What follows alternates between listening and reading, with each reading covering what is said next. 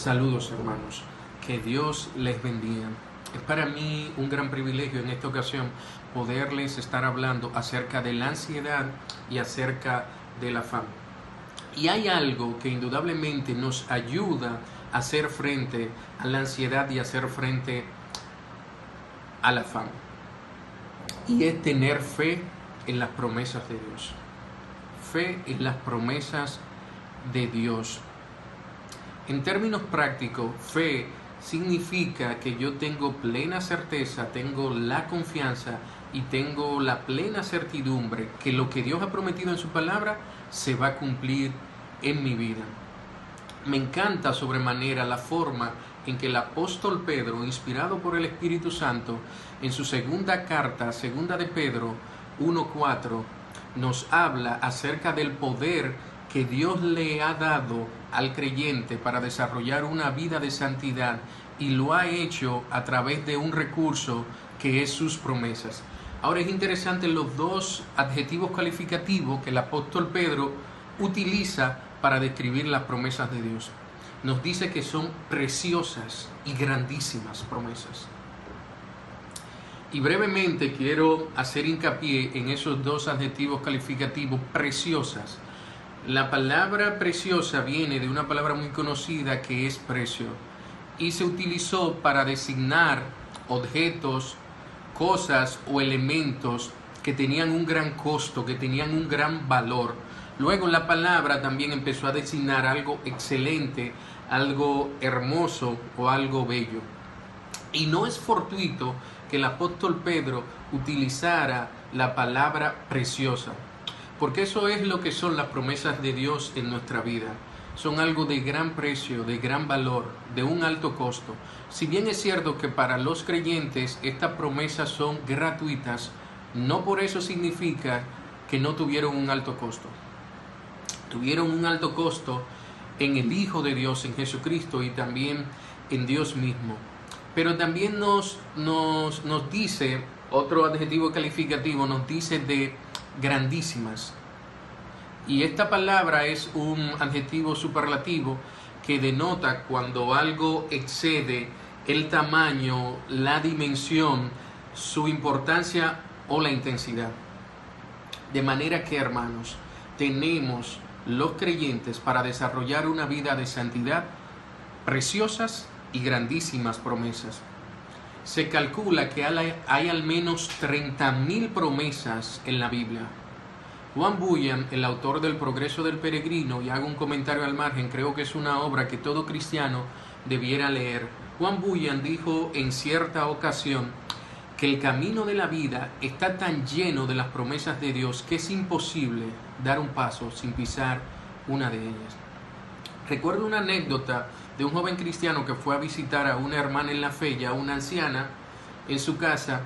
Cuando la fue a visitar, le pidió prestada su Biblia para tener una lectura de, la palabra del Señor y se encontró una sorpresa porque había muchos versículos que estaban eh, escritos, eh, tenían una marca hecha a mano que decía PC.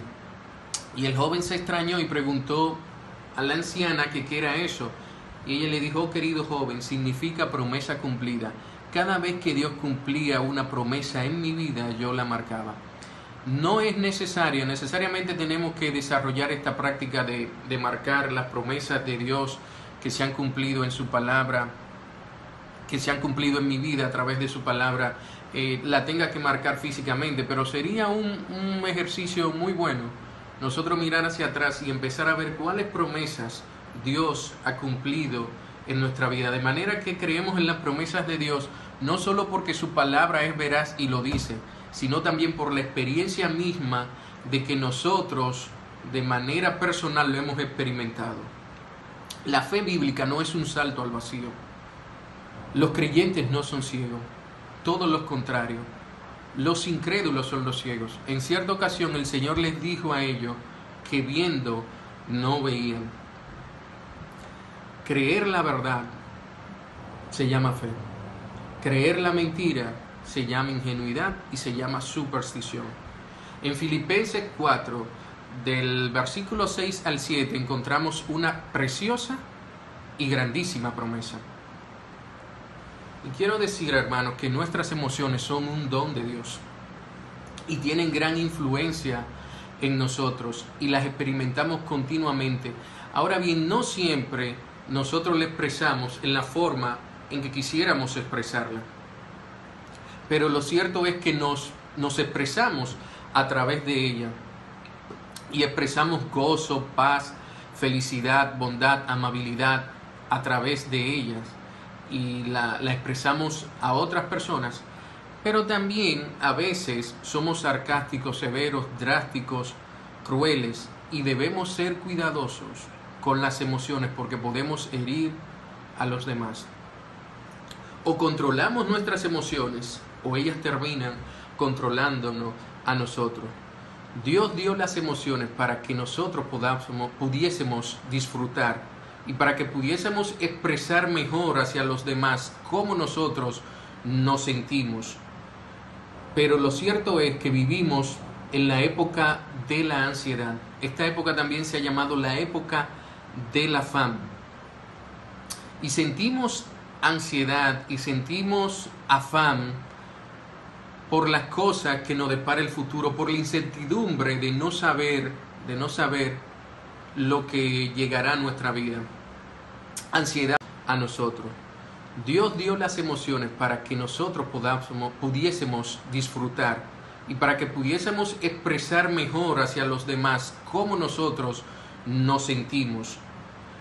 Pero lo cierto es que vivimos en la época de la ansiedad. Esta época también se ha llamado la época del afán. Y sentimos ansiedad y sentimos afán por las cosas que nos depara el futuro, por la incertidumbre de no saber, de no saber lo que llegará a nuestra vida.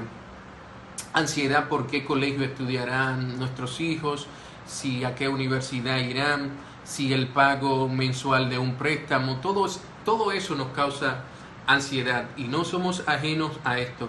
Ahora bien, esos son en términos normales, ahora en términos comunes, perdón. Ahora eh, agreguémosle a esto la pandemia que está viviendo el mundo, que tiene a desconcertado incluso a los estudiosos. Lo cierto es que nosotros, nosotros con esta pandemia del coronavirus, podemos vivir libres de la ansiedad. Ahora, hay una pregunta y quiero, y quiero dejar eso bien claro, que las preocupaciones, no todas las preocupaciones es pecado. No todas las preocupaciones eh, son pecado. Por ejemplo, si nos llaman que un familiar de nosotros tuvo un accidente, es legítimo, es natural que nosotros nos preocupemos por ellos. Ahora bien, la pregunta obligada es, ¿qué nosotros hacemos con esa preocupación? ¿A quién se la llevamos? ¿Y cuánto tiempo duramos con esa, con esa preocupación? Me agrada, me agrada la forma en la que Ana lo hizo en Primera de Samuel, en su primer capítulo. El apóstol Pedro también nos dice, echando toda ansiedad sobre él, porque él tiene cuidado de nosotros. Ella no confesó positivamente, no, ella fue y reconoció su estado de ansiedad. Se volcó en lágrimas hacia, hacia Dios. Hermanos, Dios lo sabe todo. Él quiere que nosotros le digamos las cosas porque eso ejercita nuestra dependencia de Él. Pero si no reconocemos que estamos ansiosos, el primer paso para yo poder sanar, sanar algo es yo reconocer que tengo ese estado. Entonces, así como Ana hizo, echó toda ansiedad sobre él, debemos hacer nosotros la palabra que, que denota el, el hecho de, de echar vuestra ansiedad sobre él, alude a una carga pesada, que inmediatamente nosotros llegamos a un sitio, la depositamos y descansamos.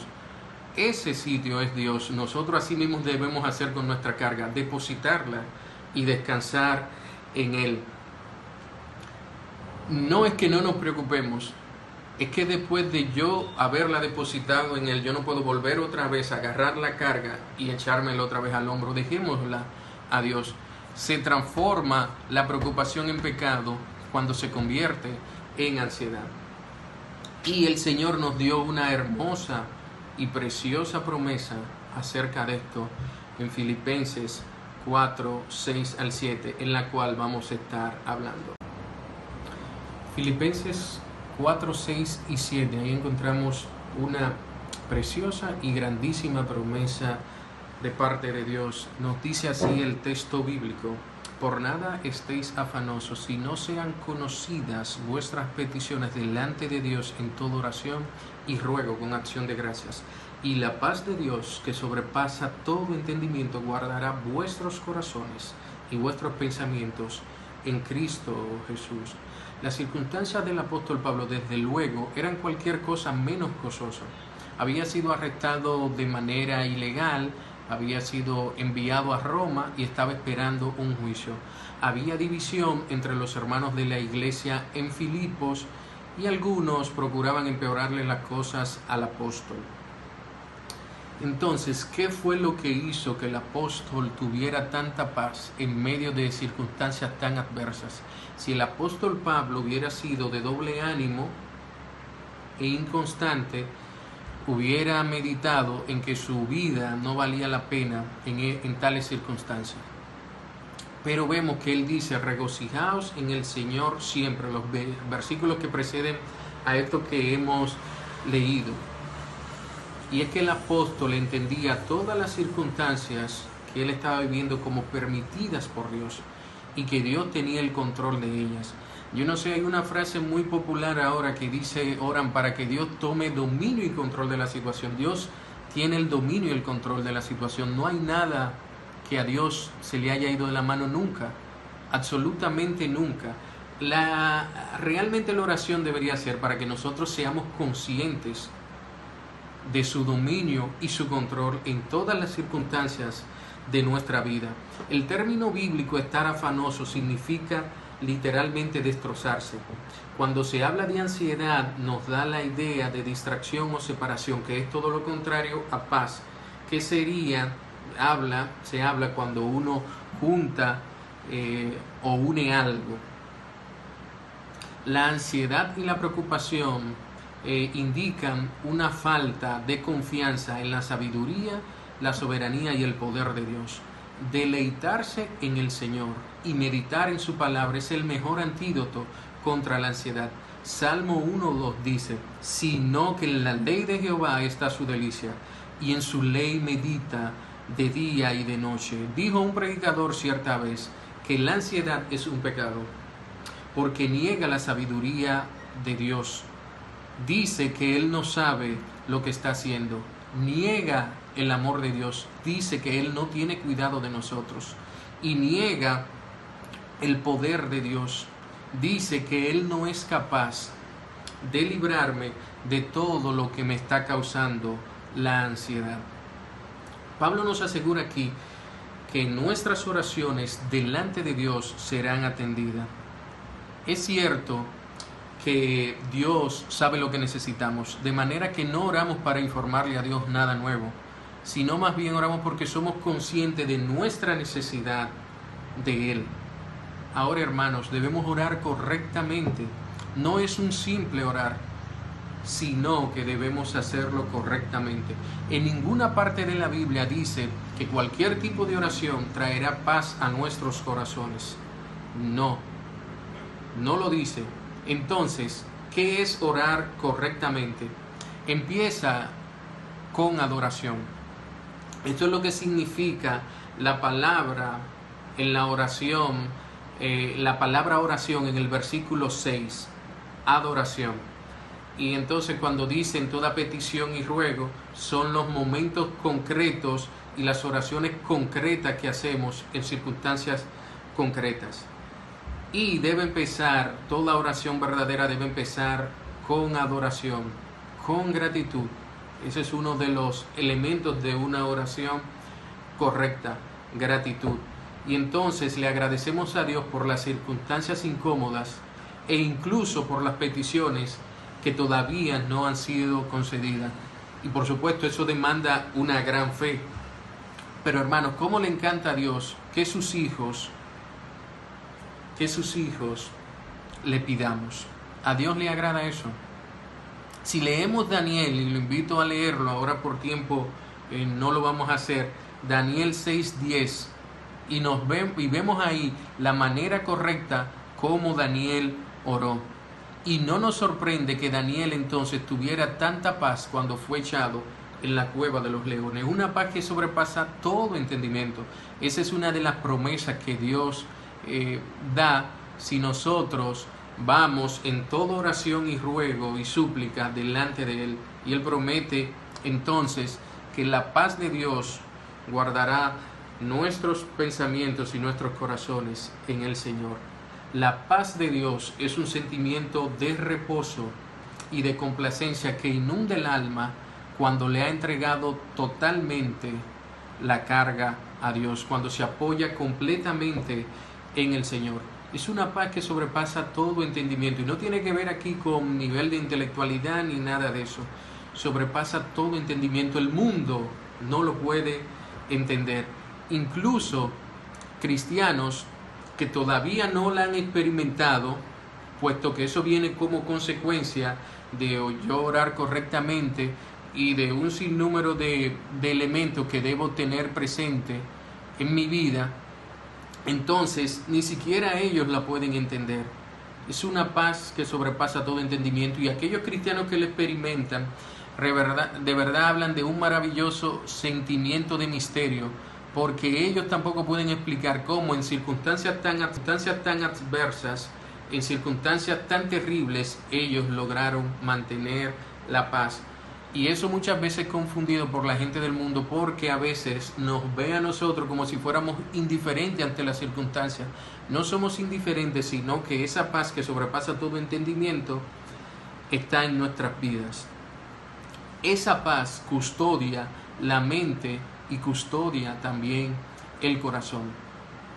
De eso se trata, guardará nuestros corazones y nuestros pensamientos en Cristo Jesús, porque la ansiedad es eso, la separación entre la mente y el corazón. La mente me dice que sí, que puedo echar toda ansiedad sobre él, pero el corazón muchas veces mm, se resiste a dejar la carga en el Señor. Esa paz, esa paz que sobrepasa todo entendimiento, guardará nuestros corazones en Cristo Jesús. Y es un elemento tan necesario en estos días de, crisis, en estos días de derrumbamiento nervioso, en estos días de angustia mental, en estos días que necesitamos descansar en el Señor. Por último, para no extenderlo más, hay, este himno me ayudó mucho cuando estuve eh, mucho tiempo lejos de, de mi familia y de la que actualmente es mi esposa, en ese tiempo mi novia. De paz inundada mi alma esté, mi senda esté, o cúbrala un mar de aflicción. Cualquiera que sea mi suerte, diré, estoy bien, tengo paz, gloria a Dios, estoy bien, gloria a Dios, tengo paz en mi ser, gloria a Dios. Hay una hermosa historia detrás de este himno. Por falta de tiempo no lo vamos a ver. Que Dios les bendiga y echemos toda ansiedad sobre Él porque Él tiene cuidado de nosotros. Por nada estemos afanosos si no sean conocidas nuestras peticiones delante de Él. Y la paz que sobrepasa todo entendimiento entonces guardará nuestros corazones en Cristo Jesús.